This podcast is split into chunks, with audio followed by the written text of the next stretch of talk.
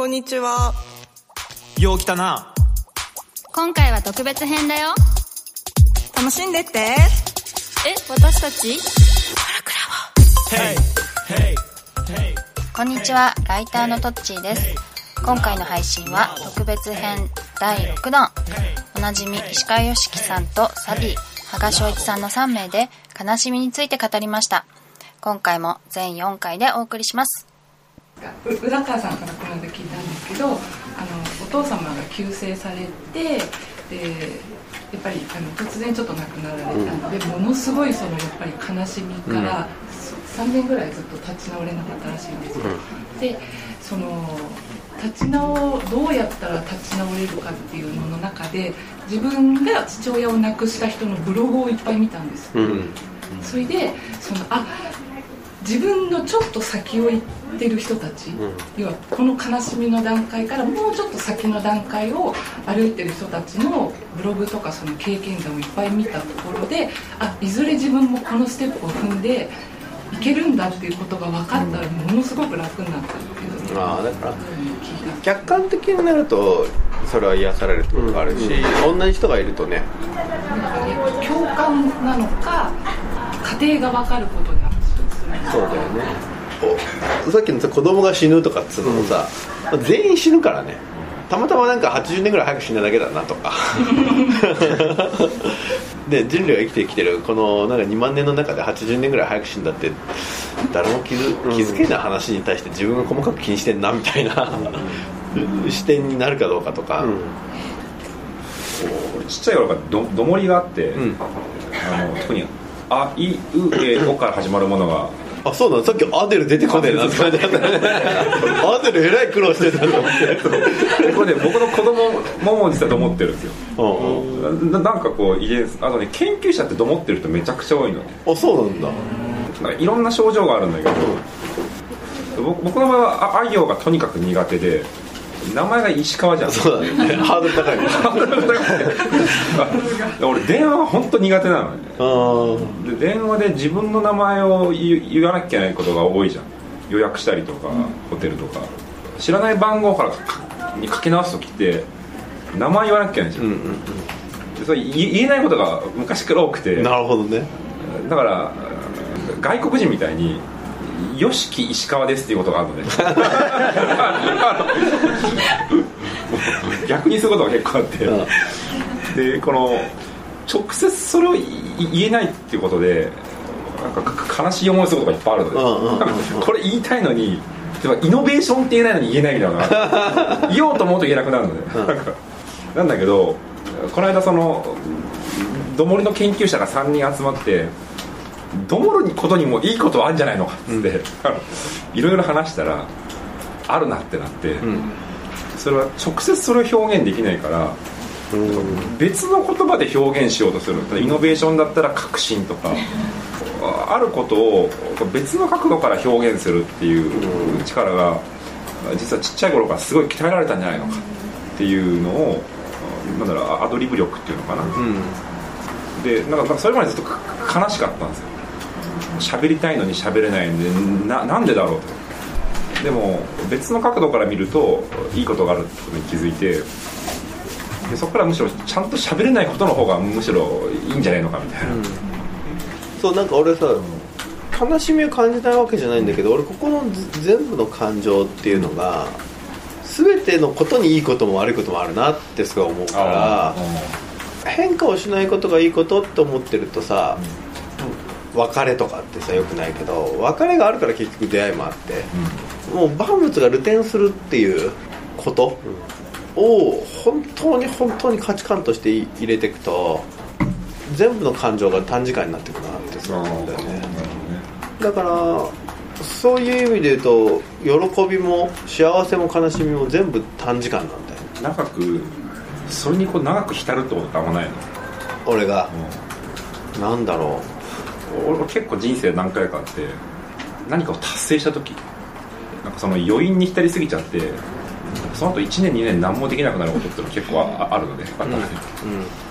らそこからもうなんか目標を持たないようにしようと思って。ちゃんと達成感、うんうん達成感は自分にとって危険な感情であるっていう、うんうんうんうんうんうんうん。あだから俺にとって目標っつうのを限りなくちっちゃく見したりするよね。あうん毎日達成してるとさそれで余韻に浸んねえじゃん。ああ俺な俺なんかの余韻に浸ってる感じあったってことってある？うーん。いや覚えはないですけど。なんだろう。ずっとあのことに怒ってんなとかね。まあ。自分が気づいてないっていうことはあるのかな。そう余韻に浸ってない。浸っってることに。に気づいてないってことは起こり得るなと思うよ。そうしまさん泣いたこととか。うん。最近で泣く？物語を読んでてはあるけどね。普通にある男はやっぱすごく感動するけどな。ある男のそれぞれのシーンとか街でのシーンとかはすごく感動するな。なんかそういう時の泣くってさっきもそうですけどなんか共感の悲しみ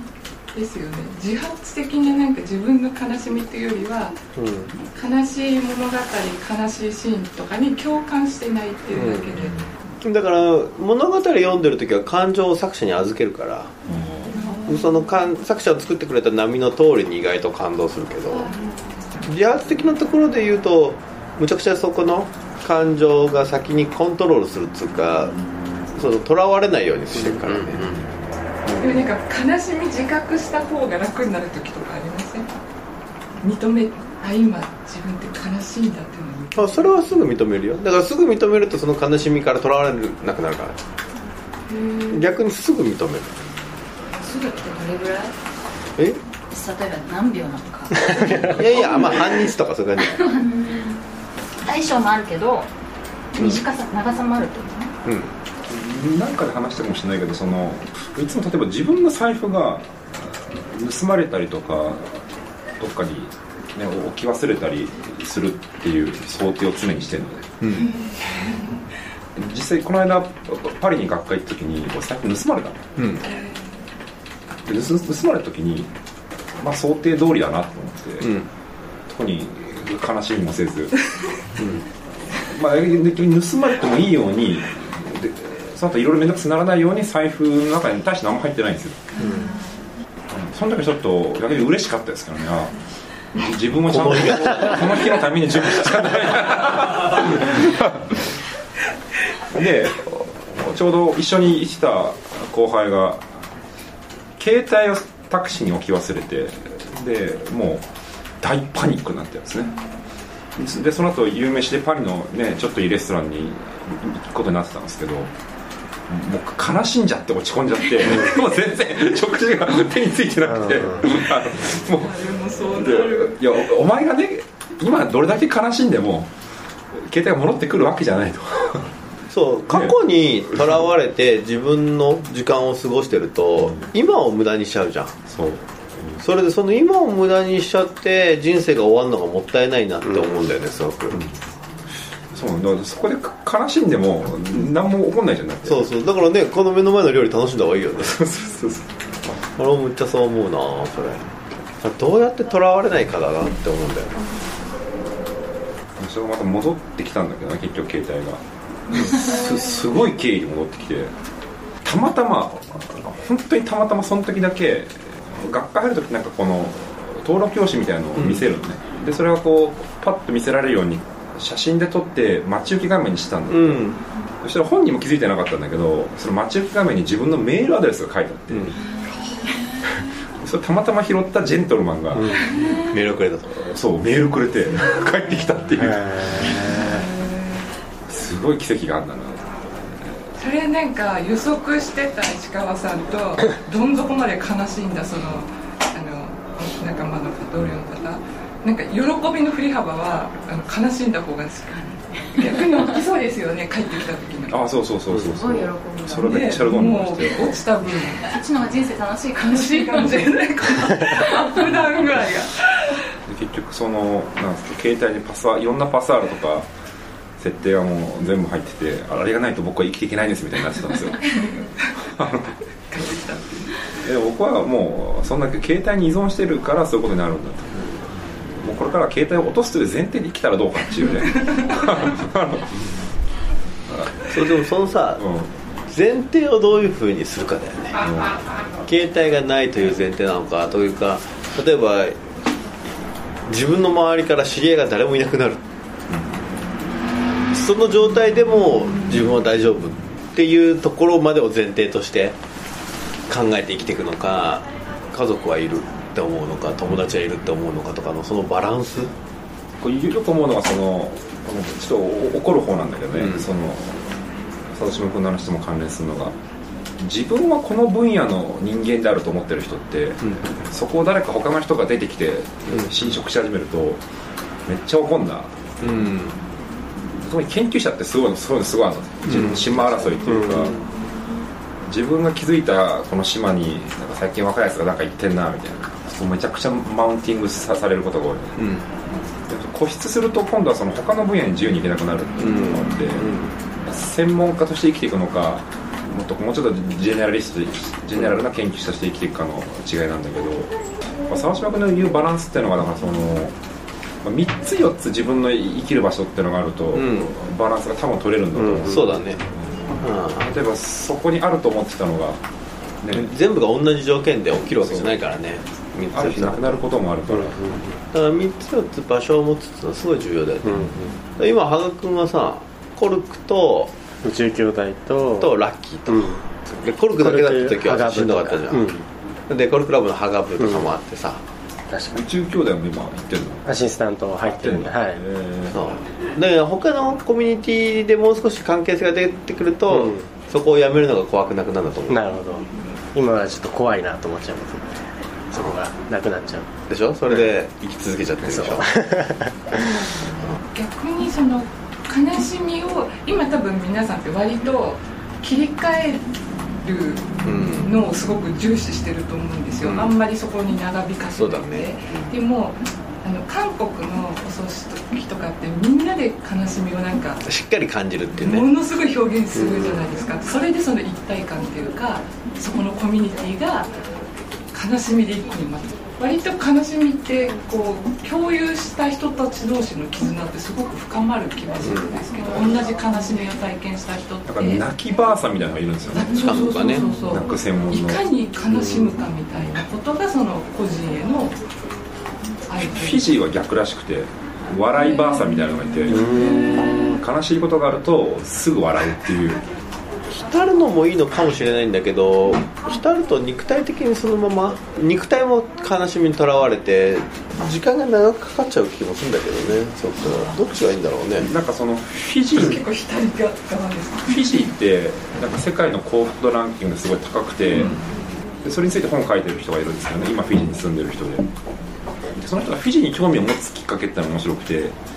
世界各国のいろんな人が集まってこう船乗って一周するっていうなんか日本の国がやってるプログラムがあるってでそこにこう若い頃行った時にその、まあ、フィジー人の人たちもいてでもお互いのこう自己紹介して仲良くなってきた時にこうプライベートの話でその日本人の男の人が実は最近ねすごい好きで長く付き合ってた彼女と別れたんだみたいな話をしたら普通こうあそっかみたいになるじゃないですか。それはそれは悲しいねみたいな。でもそれを聞いたフィジー人の女の子たちが別れたんだみたいな話をした瞬間にめっちゃゲラゲラ笑ったらしいんですねそれあれ松本とダウンタウンのお笑いと同じ。めちゃくちゃゲラゲラ笑ってなんだと思ったらしいんですよ、で後日聞いたらしいんですね。あのー俺がねその彼女と別れたことがそんなにおかしかったって聞いたらえ別におかしくなんか全然ない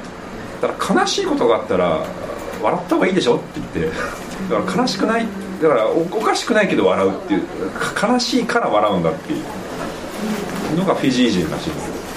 それって文化なんですか？なんか宗教的な文化文化文化。なんかその宗教の考え方と関係なく。じゃあ宗教とかじゃなくて宗教は一応あそこはキリスト教が入ってますけど。そうだってさ例えばさ20年前にちょっと転職考えてるっていうと、大丈夫？会社で嫌なことあった？みたいな話になるわけじゃん、今転職考えてるって言うとあおめでとう次どこ行くの？ってなるじゃん。うん、なんかさ人との出会いと別れもさ例えばさこれさそのある種1対1でしか付き合えないっていう状態だから別れたってことが問題になるわけじゃんうん、これはもう複数で同時に付き合うのが当たり前みたいなのとああいつと別れたんだよって言ったら何そんな大変だったなんかみたいなさ。確かに執着も減るしね。そうそうそうそうそう。そうだからなんかやっぱり本質的に悲しいかどうかっていうのは喪失だけであって何を喪失とするかは全部文化的な枠組みの中のことなんだなっていうのはすごい思うんだよなそれでその文化的枠組みの外のことをしたいというか、その文化的なあり方を更新したいとかって思ってると限りなく現状の感情とはつながんなくなるよね。堀江さんとか見ててもそう思うもんね。感情の動きが人と違うなってコルクラボ。ララララボ。